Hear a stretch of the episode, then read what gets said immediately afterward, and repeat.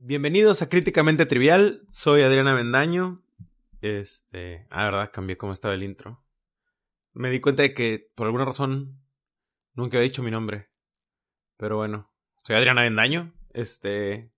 Por si llevan todos estos episodios y no se, y no se habían fijado. Em, yo sé que creyeron que faltaban semanas, así semanas para volver a escuchar mi voz, pero no. Me, me puse las pilas y como les dije la vez pasada, este, voy a intentar sacarlos un poquito más seguidos. O sea, en cuanto los termine cada episodio, no puedo prometer exactamente qué tan seguido. Este, porque la vida, la vida se mete, el mundo real. Y luego ya empezó el americano y bueno, luego después sí los empiezo a sacar exactamente como relojito, luego se les va a hacer costumbre. Pero sí voy a intentar sacarlos seguido, lo, lo prometo.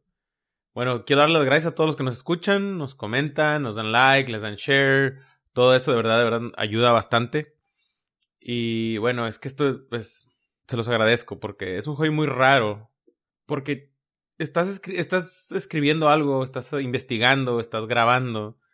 Y voy como que descubriendo cosas nuevas. Y siento que es como correr y gritarles, miren, miren, ya sabían esto y, y yo no sabía. ¿Y por qué no nos enseñaron esto en la escuela? Es como que ves la, la historia desde una manera diferente, con una perspectiva diferente. Y aunque no estoy diciendo que necesariamente así sea la manera correcta de enseñar historia con un podcast, pues ciertamente lo que más me he dado cuenta es que es un poco, no sé, es como traer una espinita en el zapato el ver que muchos de los temas de los que estoy hablando son dos párrafos en el libro de historia de la escuela. Y eso es, es un poquito no sé, tío, es molesto. No, no, no me enoja, pero es como traer una espirita en el zapato que, que, que creo que podríamos enseñarle a, la gente historia de una mejor manera. Repito, no necesariamente con este podcast, ¿verdad? Pero, pero de una mejor manera. Y bueno, ya viendo este episodio, este episodio en específico me dejó pensando porque... ¿Cómo se da cuenta el...? Porque otra vez, ya sé que dije esto del episodio pasado que se traduce a, a ahorita, pero... Pero ¿cómo sabe el mundo ¿Cómo sabe la gente que vive en el presente el justo momento en que va a haber un conflicto armado gigante? O sea, si, estás viviendo en un instante, ¿cómo te das cuenta? Si mañana empieza una guerra así entre Corea del Norte y Estados Unidos y de repente sale de proporción y se vuelve la Tercera Guerra Mundial, ¿cuántos podríamos decir que lo vimos venir? Si este episodio se les hace un poquito más larguito, es que me ganó la emoción. Eh, sobre todo al final van a ver por qué. Pero, pero piensen en eso, o sea, esa gente que está viviendo en ese momento de la Primera Guerra Mundial, ¿sabía a dónde iba? Bueno, otra vez muchas gracias. No sé cuántas veces decirlo para que sean suficientes. Aparentemente no, no todavía no. Pero aquí está la parte 4 de la Primera Guerra Mundial de Críticamente Trivial.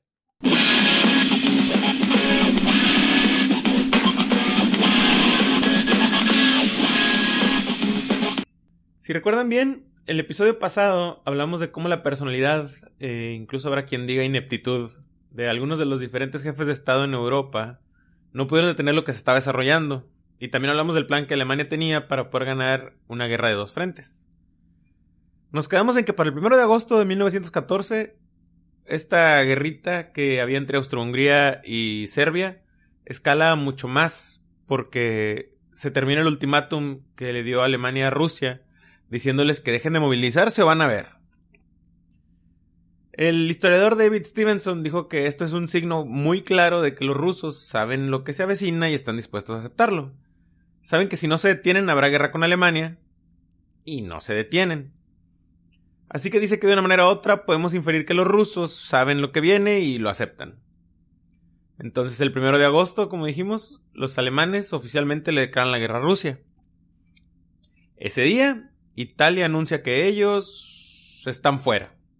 Tienen una alianza palabrada con Alemania y Austria-Hungría, pero deciden utilizar una cláusula de excepción que puede o no ser válida dependiendo a quién le preguntes, diciendo que esto parece ser una guerra agresiva y la alianza que tienen pues solamente cubre por guerra defensiva, así que están fuera, se declaran neutrales en este conflicto que está empezando y pues es lo bueno de leer la letra chiquita en los contratos.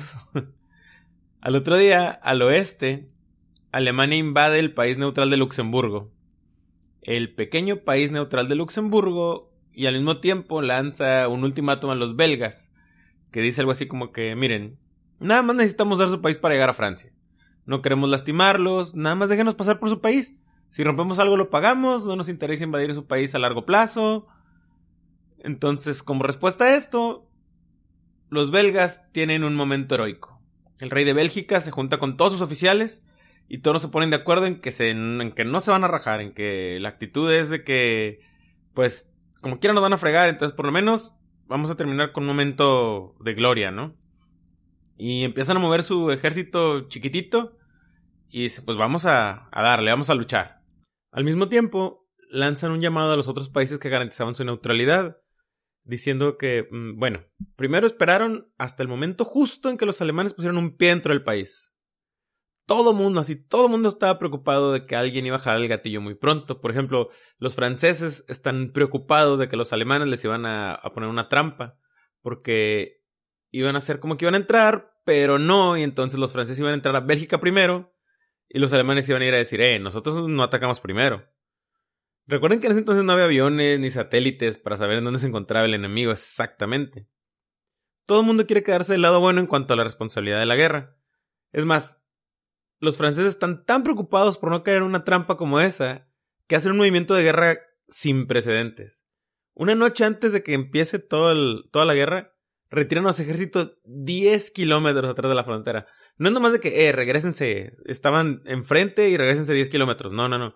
Son posiciones elegidas, o sea, cuidadosamente las pusieron ahí porque son de importancia estratégica. Son caminos, ríos, fortificaciones. Y el gobierno francés está tan pero tan preocupado de la posibilidad de que alguien los culpe por empezar todo esto, en lugar de a los alemanes que retiran al ejército. A los generales franceses no les encanta la idea, pero el movimiento pues también es para asegurar que el pueblo inglés y las facciones pacifistas de Inglaterra no tengan una excusa de decir, bueno, pues los franceses violaron la neutralidad belga primero, o los franceses dispararon primero. Entonces, pues hacen el ejército para atrás. Entonces los alemanes se encuentran en una posición en la que tienen un límite de tiempo para, para hacer todo este asunto. No se pueden sentar y esperar a ver qué pasa, a ver si Francia cae en la trampa. La neutralidad belga tiene que ser violada para que funcione el plan. No pueden hacer que los franceses y los ingleses ataquen a Bélgica primero, entonces ahí van. Le dicen a los belgas, déjanos pasar. Los belgas dicen que no. Y el 3 de agosto, Alemania le declara la guerra a Francia y a Bélgica. Deténganse a pensar. Hace una semana, Europa estaba en paz. Ahora está en camino a una guerra general. En una semana el continente entero está en llamas, está uno contra otro. Es, es casi demente ir de paz total a la guerra en menos de dos semanas. H.G. Wells, escribiendo un año o dos después de que termine el conflicto, o sea, justo todavía en ese momento, incluso dice que no se podía escribir sin la pasión y los sentimientos desfigurando la impresión de las cosas. Pero habla de lo raro que era el estado de ánimo porque todo se dio tan rápido y él está hablando de la gente en Inglaterra, porque ahí es donde estaba él. Y habla de la desconexión, de cómo el mundo está cambiando completamente, pero está cambiando tan rápido que la gente no ha cambiado aún con, con el mundo, a la par del mundo. Escribió esto, cito. Toda Europa aún recuerda la atmósfera extraña de esos agitados y soleados días de agosto, el fin de la paz armada. Por casi medio siglo el mundo occidental ha estado en calma y parecía seguro. Solo unas pocas personas de mediana edad y viejas en Francia han tenido alguna experiencia práctica en la guerra. Los periódicos hablaban de una catástrofe mundial, pero eso significa muy poco para quienes el mundo siempre había parecido seguro. De hecho, parecían incapaces de pensar en el, en el mismo como algo diferente a seguro. En Inglaterra particularmente, por algunas semanas, la rutina de tiempos de paz continuó de una manera ligeramente aturdida. Era como un hombre caminando por el mundo sin saber que contraía una enfermedad fatal que alterara todas las rutinas y hábitos de su vida. La gente continuó con sus vacaciones de verano, las tiendas daban la bienvenida a los clientes con la frase los negocios como siempre. Había una plática y emoción cuando llegaban los periódicos, pero es la misma plática y emoción que tienen los espectadores que no tienen un sentido vívido de la participación en la catástrofe que está actualmente por envolverlos a todos. Termina la cita. Es, es, fácil entender también por qué el pueblo inglés no estaba listo para esto. De hecho, ninguno de los ingleses estaba listo para esto. Ninguno había sido preparado mentalmente para lo que venía.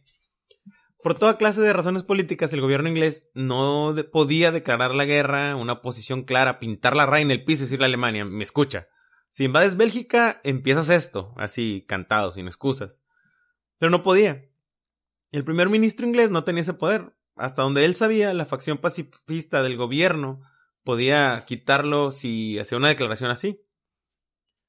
Ambos, los franceses y alemanes, por un periodo muy largo antes de que empezara este conflicto, pero en especial en el, en el último mes, que había estado bien caótico, habían intentado obtener una respuesta desde Inglaterra de, de la política, ¿no? O sea, como decíamos el episodio pasado, ¿qué, ¿qué vas a hacer? Si empieza esta guerra, ¿qué vas a hacer tú, Inglaterra?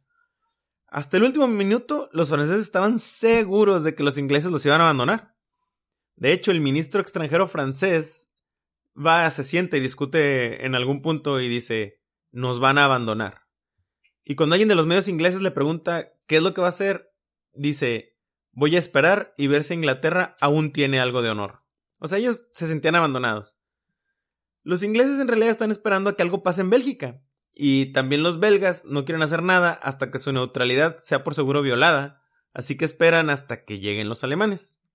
Cuando las patrullas de caballería avanzada, y de hecho incluso algunos en bicicleta, aunque, aunque no crean, pedalean así adentro de Bélgica, empiezan a repartir boletas a los locales y dicen, sentimos tener, tener que hacer esto, todo va a estar bien, nada más no cause ningún problema, no destruyan ningún puente, no vayan a sabotear ninguna vía de tren, no destruyan túneles, no hagan nada que nos haga tardarnos más en llegar a donde vamos, o sea, Francia, o eso va a ser considerado un acto hostil. En cuanto se volvió aparente que los alemanes ya están en territorio belga, el rey de Bélgica ordenan que básicamente se hagan todas esas cosas. Vías de tren, túneles, puentes, caminos, todo, que destruyan todo. Después de eso contacta a todos los garantes de la neutralidad de Bélgica y les dice que pues, aquí están los alemanes, necesitamos su ayuda. Ahí es cuando ya los ingleses sacan su tipo de ultimátum oficial que, que hay gente que ha criticado porque dicen que si tan solo hubieran mandado ese ultimátum antes de que los alemanes entraran a Bélgica, tal vez hubieran tenido más opciones los alemanes. Decirles como que ya hasta que están adentro de Bélgica y luego hacer que y luego salirse los alemanes nada más porque Inglaterra les decía, pues hacía que se vieran así como que les daba miedo, ¿no? Como que se iban con la cola entre las patas. Y pues esto ha pasado muchas veces en la historia, en, en otras situaciones en que la gente dice que si tan solo hubieras dicho qué es lo que ibas a hacer antes de que el enemigo hubiera hecho lo que hicieron, el resultado hubiera sido diferente, pero pues siempre es más fácil juzgar hacia atrás. En este caso, ya que los alemanes están en Bélgica, el embajador inglés en Alemania un tipo llamado Sir Edward Goshen le entrega el ultimátum inglés a Alemania y se lo entrega en las manos al ministro alemán que se llamaba, ahí va, porque está complicado, Gottlieb von Jagow y al canciller alemán Theobald von Betham Hollweg, ah, ¿verdad? Y Goshen, que es el de, el de Inglaterra, sabía que esto era una reunión histórica escribió lo que pasó y dijo que los alemanes, al recibir este ultimátum de parte de él, pues se, se espantaron, o sea, se asustaron bastante. Él escribió que la reunión estuvo llena de amenazas. Cito. Encontré al canciller muy agitado. Su excelencia comenzó de inmediato una arenga que duró unos veinte minutos. Dijo que el paso dado por el gobierno de su majestad era terrible hasta cierto punto, solo por una palabra, neutralidad una palabra que en tiempo de guerra se había pasado por alto a menudo. Solo por un pedazo de papel, Gran Bretaña iba a hacer la guerra a una nación semejante que no deseaba nada mejor que ser amigos con ella. Todos sus esfuerzos en esa dirección se habían vuelto inútiles por este último paso terrible, y la política a la que, como yo sabía, se habían dedicado desde que su ascensión al cargo había caído como una casa de naipes. Lo que habíamos hecho era impensable. Ya saben, en, la cabeza de los alemanes, empieza otra vez la cita. Era como golpear a un hombre por detrás mientras luchaba por su vida contra dos atacantes. Él sostuvo que Gran Bretaña sería responsable por todos los acontecimientos terribles que pudieran suceder. Yo protesté enérgicamente contra esa declaración y decía que, de la misma manera que él y Herr von Jago deseaban que yo comprendiera que por razones estratégicas era cuestión de vida o muerte para Alemania avanzar a través de Bélgica y violar la neutralidad de ésta, Así quisiera que comprendiera que, por así decirlo, era cuestión de vida o muerte, para honor de la Gran Bretaña, el mantener su compromiso solemne de hacer todo lo posible para defender la neutralidad de Bélgica si era atacada. Ese pacto solemne debía guardarse simplemente, o qué confianza podría tener cualquiera de los compromisos dados por Gran Bretaña en el futuro. El canciller dijo pero ¿a qué precio se ha mantenido ese pacto? ¿El gobierno británico ha pensado en eso? Termina la cita. Y este es un punto clave, es, interesante porque ¿qué pasaría si tomas a las personas que son las que toman las decisiones en el futuro y les muestras lo que pasaría? Incluso a los ganadores, tal vez buscarían una manera de evitar lo que termina pasando a fin de cuentas, porque pues termina siendo más horrible de lo que quien sea hubiera pensado. El mariscal alemán a cargo de los asuntos militares en este momento, que ya hemos mencionado, von Moltke, dijo que esta sería la lucha que decidiría el destino de la historia en los próximos 100 años. Y estaba en lo correcto, incluso más de 100 años, ya sabemos ahora. Pero si él hubiera sabido que esto significaba que Alemania estaría del lado perdedor de dos guerras mundiales en el mismo siglo, en el siglo XX, ¿qué piensan que hubiera hecho? Digo, miren la situación actual e imaginen Alemania sin haber perdido dos guerras mundiales. ¿Y qué tan diferentes serían ahora? Hay historiadores alemanes que consideran esta tirada de los dados de acero, que es como a veces se refieren a la guerra, como una de las apuestas más irresponsables en la historia alemana, y tal vez el elemento clave de todo el asunto es precisamente la decisión inglesa de entrar a, este conflicto. Porque se puede hacer un muy buen caso de que si Inglaterra se hace un lado, Alemania gana esta guerra que va a empezar. En cambio, tienen tal vez al superpoder más grande del mundo de comienzos del siglo XX alineado con el otro lado. Y para ser honestos, los alemanes no le tienen miedo al ejército inglés. Digo, es una pequeña fuerza colonial que para estándares alemanes pues es relativamente insignificante. Y eso es lo que piensan ellos. De hecho, una vez Bismarck dijo, cuando un consejero le advirtió que si iban a la guerra contra Inglaterra, pues iban a poder usar toda esa flota magnífica que tenían para dejar todo su ejército entero en la costa de Alemania. Y Bismarck le contestó, si hacen eso, haré que los arresten. O sea, nada más con mandar a la policía, iban a poder juntar a todo el ejército inglés. Para que se den una idea de qué tan preocupados estaban los alemanes por, por la fuerza que de los ingleses, que pues en realidad palidecía a un lado de la de ellos. Lo que sí es que estaban muy muy conscientes de que Inglaterra tenía la marina más grande, por mucho, de todo el mundo. Eran el poder económico más grande de todo el mundo. Controlaban una porción gigante del mundo. Entre Inglaterra y Francia nada más eran dueñas del 70% del mundo durante ese tiempo. Cuando hablamos de todas las colonias y los territorios, esas son cosas de las que los superpoderes pueden agarrarse para pelear esta guerra. No nada más eso, esa flota naval de Inglaterra puede apagar completamente el comercio alemán en un instante, así con un plumazo. El secretario de Relaciones Exteriores de Inglaterra, Sir Edward Grey, el 3 de agosto de 1914, cuando las tensiones ya estaban en su momento más efervescente, ya estaban al límite, va a mirar hacia la ventana y ver a los faroleros de Londres prendiendo las lámparas por esa tarde, como era la costumbre en esos tiempos, y voltea a ver a alguien más por ahí por la ventana y dice Las lámparas se están apagando por toda Europa. No volveremos a verlas encenderse durante nuestras vidas. Los alemanes reciben el famoso ultimátum y expira medianoche del 4 de agosto, tiempo de Alemania, que son las 11 de la noche del tiempo inglés. Lloyd George, uno de los ministros, dice que estaban sentados alrededor de la mesa justo antes de las 11, viendo las manecillas del reloj avanzar. Y dice que las campanas del Big Ben empezaron a sonar para marcar las 11. O sea, ya sabían que era cuando el plazo expiraba. Y dice que cada campanada sonaba como Doom, Doom, Doom que significa condena en inglés. Y cuando terminan esas campanadas significa que Inglaterra le declara la guerra a Alemania.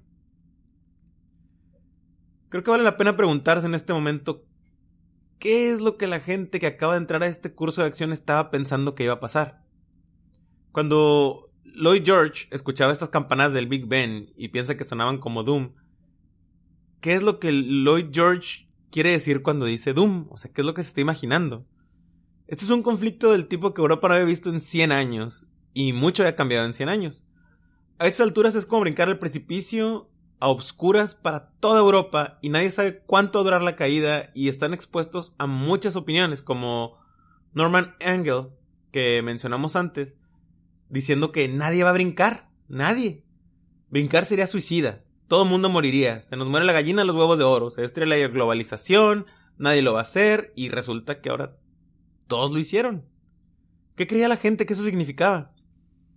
Como dijimos anteriormente, se ha escrito tanto de la Primera Guerra Mundial que podrías elegir partes estratégicamente para lograr la impresión que quieras. Lo que de verdad parece, si quieres resumirlo, es que hay un punto de vista pequeño de un pequeño número de personas que entendían la realidad. Esta, estos como oráculos de la historia, los que habían profetizado que es lo que iba a terminar de verdad sucediendo. La mayoría de la gente no tenía ni idea. Yo creo que, que George Lloyd, cuando escuchaba Doom, estaba preocupado por el sector financiero de Inglaterra. Es como ahorita se va a caer el dólar. Y con toda razón, por cierto, porque hace unos días antes, cuando Austria-Hungría le declara la guerra a Serbia, los mercados alrededor del mundo se vuelven locos. Eso es algo que, nadie se pone a pensar, ¿no? De la bolsa de valores, ¿qué pasa cuando Austria-Hungría le declara la guerra a Serbia? Bueno, todo el mundo se volvió loco.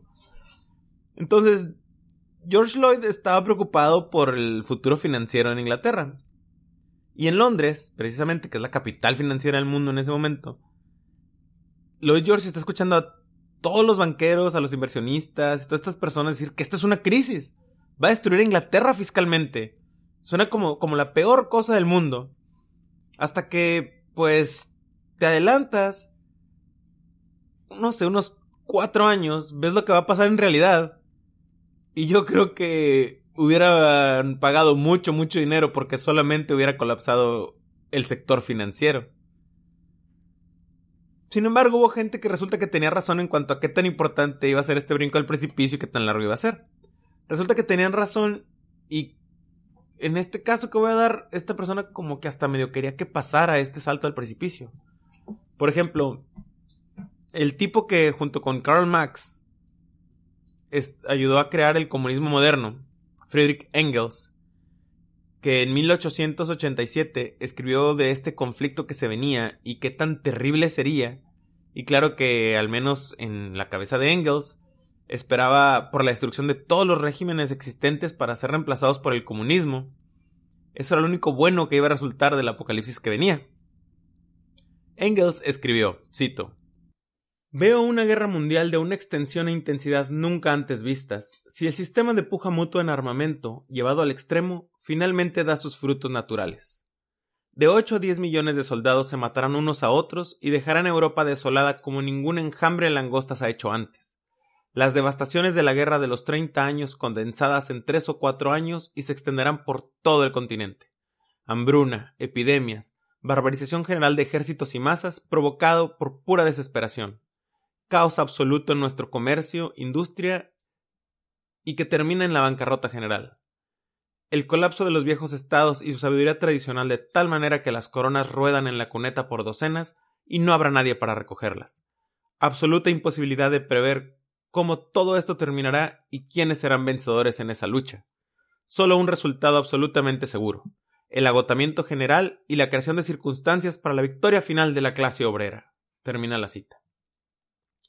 Así que para Engels, pues ahí está tu rayito de luz, ¿no? Si resulta que eres un revolucionario comunista y quieres ver la destitución de los gobiernos, pues ahí está el, lado bueno de todo esto. y en un sentido al menos, pues Engels va a obtener lo que quiere, al menos en un país. Pero no es la única persona que ve lo que viene. Algunas de las mentes militares más brillantes del tiempo también lo ven. Hemos hablado antes del mariscal de campo a cargo del ejército alemán durante la guerra, el hombre conocido como Van Moltke pero él es una sombra pálida a comparación de su tío, el hombre conocido como von Moltke el Viejo, que era el que comandaba las fuerzas prusianas en las guerras de 1870-1871, que fueron las que hicieron que naciera Alemania.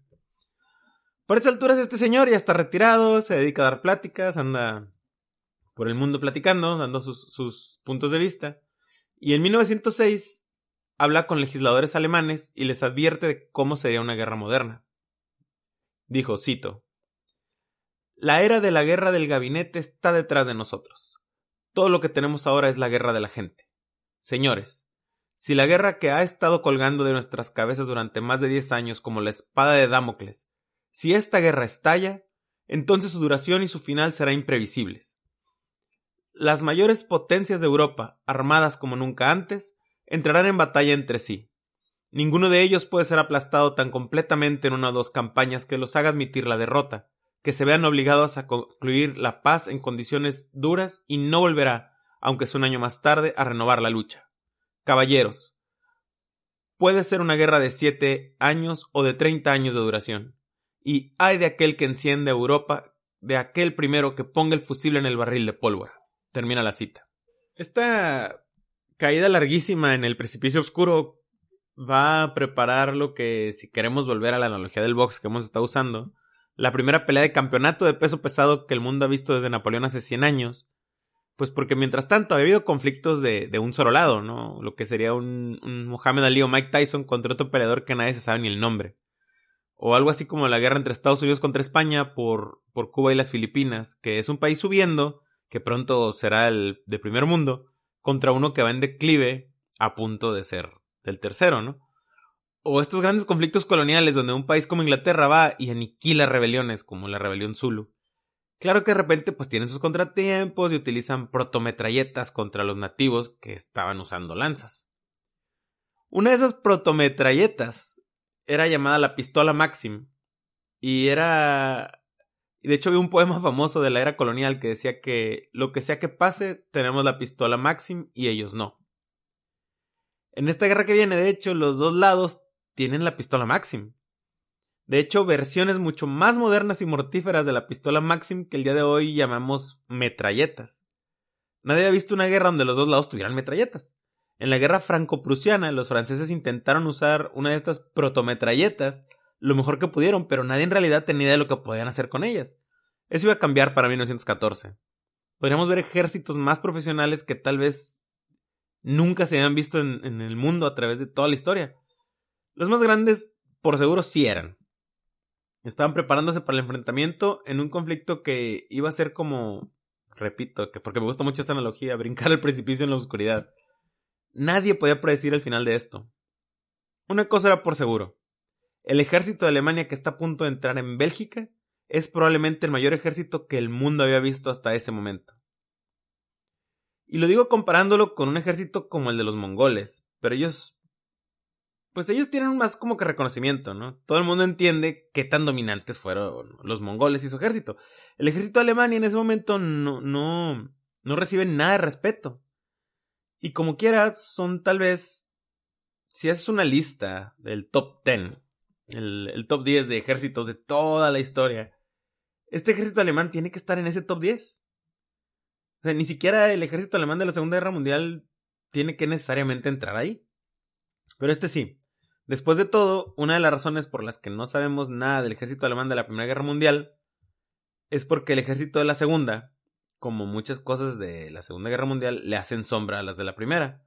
Pero en muchos aspectos, el, el Wehrmacht, que es como se llama ejército de la Segunda Guerra Mundial, es más ostentoso que la primera. Pero, volviendo a nuestra analogía del box, por ejemplo, el Wehrmacht de la Segunda Guerra Mundial es como un noqueador peso pesado que llega y ¡pum! ¿no? Se, acaba la pelea en un round. De repente, si alguien se le... ya, se acaba. Pero si alguien se levanta y le vuelve el golpe, ya es una pelea diferente. Porque pues ya lo puedes ir cansando, porque tienen un gran golpe, pero no son fuertes fundamentalmente así desde, desde el núcleo. Y ahí es donde estaba en realidad la fuerza del ejército de esta Primera Guerra Mundial. Tal vez no era tan ostentoso con esos knockouts gigantes, pero tenía una mejor barbilla y tiene una fundación excelente. Era un, un, ejército fantástico y nadie lo recuerda hoy. Y eso es lo que es un poco interesante. Es que nada más se vuelve otra cosa en la que Adolfo Hitler estaba equivocado. De hecho, escribió, Pueden pasar miles de años, pero nunca será posible hablar de heroísmo sin mencionar al ejército alemán y la guerra mundial. Entonces, desde el velo del pasado, el frente de hierro del casco de acero gris emergerá, firme e inquebrantable, un monumento inmortal. Mientras haya alemanes vivos, recordarán que estos hombres eran hijos de su nación. Es un ejército fantástico, y parte de lo que lo hace tan fantástico es esta eficiencia natural que es estereotípica de Alemania, que es aplicada a ciencia militar en la época en que la ciencia militar se convierte precisamente en eso, en, una ciencia. Es un tiempo en el que hay que contar cada frijolito y expertos en eficiencia que hablan de cómo poner un ejército en el campo de batalla. Eso es lo que las guerras napoleónicas crean. Cuando tienes esa primera parte de la máquina de guerra, la habilidad de crear ejércitos gigantescos. Ahora imaginen a un tipo como Alejandro Magno Julio César, que probablemente nunca comandaron a más de 80.000 personas, nunca. Y que sus personales pues eran muy capaces para ese periodo de tiempo y podían lidiar con la logística de todo eso, pero nada más eran 80.000 personas. En esta era estamos hablando de 12, a veces 15 veces esa cantidad. ¿Qué hubiera hecho Alejandro Magno intentando controlar un millón y medio de personas? Es un problema de matemáticas avanzadas, eso de intentar solucionarlo. Y cuando escuchas de cómo los alemanes se prepararon para ese día, cada minucia, cada, como decía, cada frijolito de este día, que habían estado esperando por tanto tiempo, de hecho, era llamado el día, der Tag. Este ataque contra Bélgica para abrumar a Francia te da una idea de qué tan importante se vuelve cada detallito para poder mantener estos ejércitos que hace 150 años hubieran sido imposibles porque las, esa, capacidad nada más simplemente no existía. Sin embargo, estás ahora con la civilización moderna y es la era del siglo XX. Más o menos para que se den una idea del tamaño, piensen en una división del ejército. Esa es la unidad básica. Esa es la, unidad básica que usan para operar desde los tiempos de Napoleón. Y todavía se usan hoy, ¿no? Las divisiones en los ejércitos. Si piensan en 15.000 hombres en una división, es más o menos un aproximado. De hecho, cada ejército de cada país cambia, pero vamos a decir que en promedio son 15.000 hombres por división. Una división de 15.000 hombres son probablemente más de lo que los normandos y los sajones tuvieron en la batalla de Hastings es la batalla fundamental de 1066 que decidió el futuro de Inglaterra, de toda Inglaterra en ese momento. Así que ahorita cada división es equivalente a un ejército medieval de buen tamaño. El ejército alemán al inicio de la Primera Guerra Mundial tiene 80 de estos. Imagínense nada más intentar controlar 80 ejércitos normandos, 80 ejércitos grandes de la época medieval. Y no es nada más llevar a cada división donde tiene que ir también hay que sincronizar qué es lo que van a hacer. Una vez que empiezas a juntar divisiones en cuerpos y los cuerpos en ejércitos, estos ejércitos tienen, tienen que ayudar unos a otros, tomar caminos diferentes y luego converger en un solo punto a cierto tiempo, de acuerdo a la estrategia, no es nada más que lleguen y hay que se pongan a que les disparen. Y eso te hace pensar en las matemáticas que van dentro de estas columnas de marcha.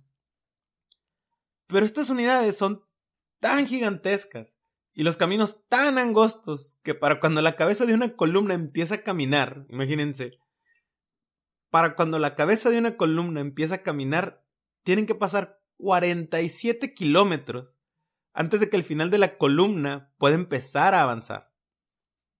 Intentar planear para tener la comida lista para cuando esos soldados terminen de caminar es la logística de todo esto es increíble y muy pocas veces pensamos en eso y esa es la razón principal por la que no podrías hacer esto en eras anteriores.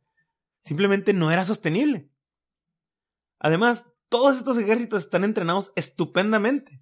Los alemanes están entrenados increíblemente al punto de que incluso las reservas en los campos de práctica en Alemania hacen ejercicios de fuego real para prepararse para este día. Esto es lo que Barbara Tuckman escribe que empieza con movilización y te da una idea de qué tan planeado estuvo cada paso del ejército alemán. Cito. Una vez aplastado el botón de movilización, toda la vasta maquinaria para llamar, equipar y transportar a dos millones de hombres comenzó a girar automáticamente. Los reservistas fueron a sus depósitos designados, se les dieron uniformes, equipo y armas, se convirtieron en compañías y compañías en batallones, se unieron caballerías, ciclistas, artillería, Unidades médicas, vagones de cocina, vagones de herrería, incluso vagones postales se movieron en base a horarios de ferrocarril hasta los puntos de concentración cerca de la frontera donde se formarían las divisiones, divisiones en cuerpos y cuerpos en ejércitos, listos para avanzar y luchar. Un solo cuerpo de ejército, escribió ella, del total de las 40 de las fuerzas alemanas, requería 170 vagones para oficiales, 965 para la infantería, 2.960 para la caballería, 1915 para la artillería y los vagones de suministro. 6.010 en total, agrupados en 140 trenes y un número igual para sus suministros.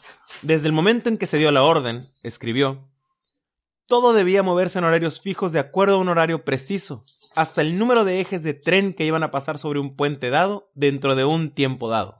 Termina la cita. Te explota la cabeza de imaginarte toda esta logística. Cuando te das cuenta de cómo es que planearon todo, todo, hasta el detalle más chiquito, y qué tan puntual debía de ser todo para que funcionara, puedes ver por qué cualquier retraso de incluso algunas horas podían desajustar todo el horario. Justo antes de que el conflicto empezara, como mencionamos antes, el Kaiser va a estar con Van Moltke. Y al último, como dijimos la personalidad del Kaiser en el episodio pasado, al último eh, se está paniqueando. En el último minuto, el gran líder supremo de la guerra resulta que no es tan duro como parece, que ahora sí ya van a empezar las cosas. Y desafortunadamente o afortunadamente para él, el personal que trabaja para él sí son guerreros rudos. Entonces, otra vez, una de esas cosas que el ejército alemán trae a la mesa son estas grandes personas, estos grandes líderes que tienen ahí. Que para ser honestos, el de la Segunda Guerra Mundial también casi todo el tiempo tiene un liderazgo impresionante, ¿no? Pero bueno, el Kaiser en un momento piensa que la guerra contra Inglaterra ya no va a pasar y dice, excelente, podemos volver al ejército, nada más mándenlos a Rusia y dejen de preocuparse por Francia e Inglaterra. Y Von Moltke tiene que tenerlo y decirle que el despliegue de millones no, no puede ser improvisado. Esto era un plan eficiente para desplegar al número más grande de personas que nunca se había mandado a una sola área para un solo objetivo en toda la historia de la humanidad. Si lo, para un poquito de perspectiva, si piensas en la apuesta gigante de Napoleón de invadir Rusia, con un ejército compuesto de muchos, muchos pueblos diferentes, tuvo que incluso sacarlos de Alemania y otros países para enviarlos a Rusia en lo que en ese entonces se llamaba el Grand Armée al principio de 1800 y en esta misión descabellada tenía a lo mejor, no sé, 750 mil soldados en Rusia. Los alemanes estaban a punto de invadir Bélgica con más del doble de eso, en una maniobra de flanqueo. O sea, ni siquiera era el ejército que defendía el frente, no, no era el ejército principal, era nada más la pinza que se mueve desde arriba para aplastar la cabeza de Francia. ¿Cómo controlas a todas esas personas? ¿Cómo los mueves de un lado para otro? A veces, si te pones a imaginarte a todas estas personas moviéndose, te imaginas que puedes marchar a través de montañas y llanos y pasturas y así. Y a veces, pues sí. Pero casi todo el tiempo, estos ejércitos se mueven así como nosotros, utilizan el sistema de caminos. Piensen cómo es el sistema de caminos en Bélgica, el pequeño, diminuto, casi completamente rural Bélgica de ese entonces va a ser cuando este ejército masivo, el más grande que jamás se haya construido, intenta marchar justo por ahí en un periodo cortísimo de tiempo. Hubo testigos, por supuesto, de cuándo sucedió esto. Es lo bueno de la historia un poquito moderna, ¿no? Que ya hay un poquito más de, testigos y hay personas que escribieron. Uno de los más divertidos para leer es Richard Harding Davis. Porque Davis es uno de estos tipos, es americano, también es básicamente un corresponsal de guerra de Estados Unidos, uno de los principales de su época, y escribió acerca de las fuerzas americanas en Cuba, la vuelta del siglo y todas esas cosas. Y es la clase de tipo de ese momento que ra ra USA, USA, o sea, como que Estados Unidos puede todo. Y él estaba justamente en Bélgica cuando el ejército alemán pasa por ahí y puedes escuchar, les voy a leer esto así como que con detalle, porque puedes escuchar cuando se le cae la quijada de asombro y aquí estamos hablando de alguien que cree que nadie puede hacer nada mejor que Estados Unidos. Y le dan una lección de cómo, ver, cómo debe verse el mejor ejército del mundo. Y recuerden que esta es la clase de fuerza de este tipo de nivel y potencia que nunca ha sido vista en toda la historia por nadie. Están viendo una nación en guerra desde tiempos napoleónicos, pero marchando y equipados y apoyados por un Estado moderno del siglo XX. Aquí es donde empezaremos a ver una pequeña luz tenue de qué es lo que va a significar este brinco a oscuras hacia el precipicio. Va a significar pelear ejércitos como este. Richard Harding Davis escribe, cito, La entrada del ejército alemán en Bruselas ha perdido la calidad humana. Se perdió tan pronto como los tres soldados que condujeron al ejército entraron en bicicleta por el Boulevard du Regent y preguntaron el camino a la Gare du Nord. Cuando pasaron, la nota humana pasó con ellos. Lo que vino después de ellos, y veinticuatro horas más tarde todavía está viniendo, no son hombres marchando, sino una fuerza de la naturaleza como una marea, una avalancha o un río que inunda sus orillas. En este momento está rodando a través de Bruselas como las aguas hinchadas del valle de Connemog abrieron a través de Johnstown. A la vista, los primeros regimientos del enemigo, él escribe, nos entusiasmó el interés. Después de pasar tres horas en una columna intacta de acero gris, nos aburrimos. Pero cuando pasaba hora tras hora y no había parada, ni tiempo de respiración, ni espacios abiertos en las filas, la cosa se volvió misteriosa, inhumana. Regresaba a saberlo, fascinado. Tenía el misterio y la amenaza de niebla rodando hacia ti a través del mar. Termina la cita. Después pasa a describir los uniformes, que fueron más o menos iguales para el ejército alemán durante la Segunda Guerra Mundial. Feldgrau, creo que, es el tono de gris que usaron. Pero básicamente, pues es, gris. Durante este periodo, casi todas las naciones apenas recientemente se habían alejado de su ropa extremadamente colorida. Ese rojo escarlata brillante que usaban los ingleses, que apenas recientemente se volvió kaki. Y el ejército francés todavía usan cosas que los hacen parecer tipo ejército Napoleón. Que van a usar esos pantalones rojos y sacos azules y van a traer sables y su caballería va a tener armadura y cascos para caballos. Cosas extrañas. No sé si vieron el vuelo del águila, pero cuando sale Porfirio Díaz y Ignacio Zaragoza peleando con los franceses para la batalla de Puebla, ese era el, el uniforme que traían. Pantalones rojos y medio bombachos y sacos azules. Después de todo esto de la Primera Guerra Mundial, casi todos los ejércitos ya se están dejando de, de esas cosas. El uso de gris de parte de los alemanes, piensa Harding, es el uso de camuflaje más fantástico que se ha visto. El kaki de los ingleses se ha comparado muchas veces a un canario que está como que empolvado, para que se imaginen la tonalidad. Davis habla y habla de cómo en el momento en que estos soldados alemanes están a 100 metros ya no puedes verlos. Habla de cómo estaba viendo caballería alemana pasar y veía los caballos, pero no puede ver a los jinetes arriba de ellos porque se mezclaban entre la niebla, la neblina y el crepúsculo durante la mañana por precisamente por ese color que habla, que usaban. Habla y habla de qué tan excelente es eso y qué tan científico es eso. Continúa, cito. Ayer, el general von Harotsky, gobernador militar alemán en Bruselas, aseguró al burgomaestre Max que el ejército alemán no ocuparía la ciudad, sino que pasaría por ella todavía están pasando.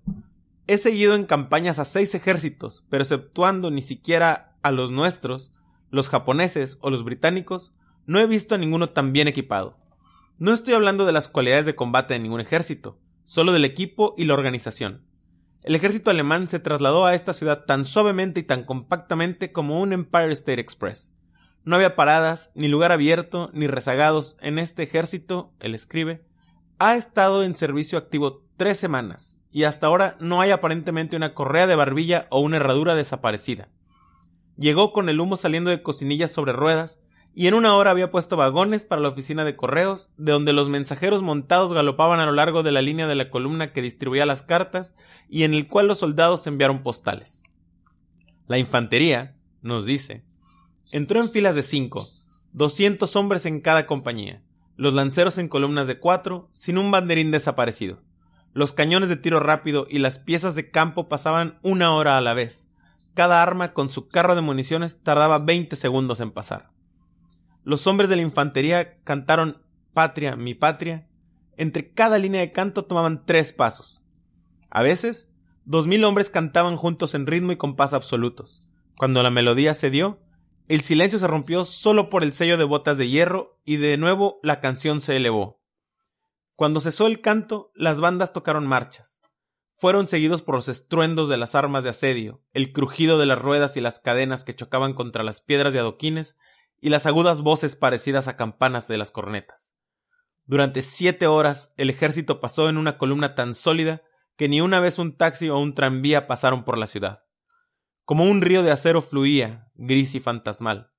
Entonces, cuando llegó el crepúsculo, y miles de cascos de caballos y miles de botas de hierro siguieron avanzando, golpearon pequeñas chispas de las piedras, pero los caballos y los hombres que golpeaban las chispas eran invisibles.